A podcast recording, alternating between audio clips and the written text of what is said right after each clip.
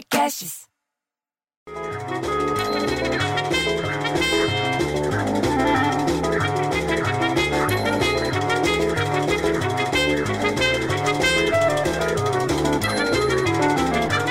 Pô, para com essa música, bicho. Porra, você sabe quanto tempo que essa musiquinha fica buzinando na minha orelha, bicho?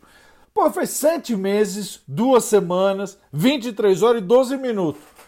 Daqui a pouco me dá os 5 minutos, me dá as 9 horas, eu arrebento esse disco LP, CD, sei lá como é que chama essa porra.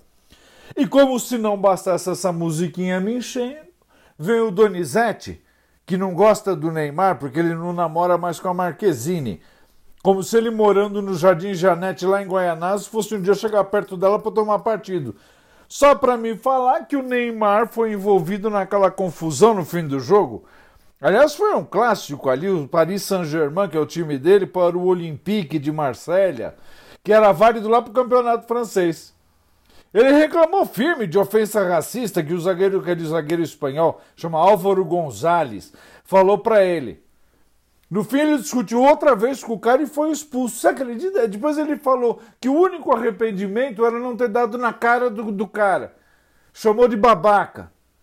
Eu fiquei puto junto, bicho, porque eu prefiro ter um filho viado que um filho racista babaca. O negócio ficou feio por lá, viu?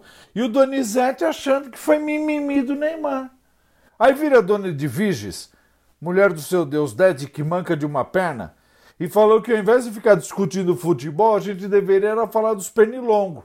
Daí que a conversa ficou uma bagunça, porque a gente até, até sabe que ela é meio louca, mas ninguém entendeu o que, que o Neymar tem a ver com os pernilongos. Mas ela explicou que está preocupada com os moradores que estão reclamando de infestação de mosquito e pernilongo lá na região próxima do, do Rio Pinheiros, na zona oeste da capital, para onde mudou a dona Nelly, mulher do seu Lincoln, que está com o marido novo, e que é o lugar que concentra as principais reclamações. A dona Nelly falou. O pessoal está pedindo detetização das margens do rio e a prefeitura diz que o serviço acontece normalmente. Há também relato, sabe do que? De falta de repelente no supermercado. Quer dizer, sem repelente com arroz a preço de ouro, daqui a pouco nenhuma asinha de frango vai sobrar pra gente. Aliás, falando em galinha, eu lembrei da Rosângela. Não, ela não é galinha, mas a irmã dela, a Jussara, que é de cacarejar alto, de tanto que ela. Eu nem, nem vou falar disso. Mas é que uma família lá perto de Águas Claras, do lado de Brasília, 20 quilômetros, comprou uma galinha viva para almoço. E no fim a galinha foi adotada por eles e virou a melhor amiga da criançada. Você acredita nisso? Além do nome Chica do Milho, ela ainda ganhou colar cor-de-rosa, bicho.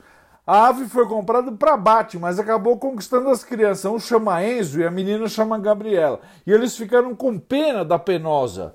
E não deixaram ela ir para panela. Aí a mãe falou que ele, que ele vai perto dos filhos para eles pegarem ela no colo. Diz que tá um grude com eles.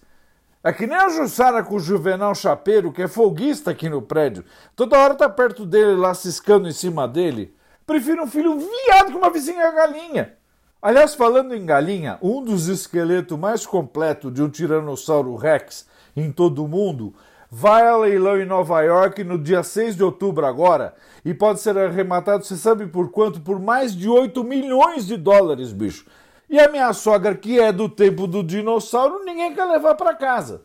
Você acredita nisso? Ah, eu tô ficando entediado cada dia mais com essa quarentena. Você quer saber uma coisa? Eu vou embora porque eu prefiro um filho viado que passar o final de semana trabalhando. Ah, tchau!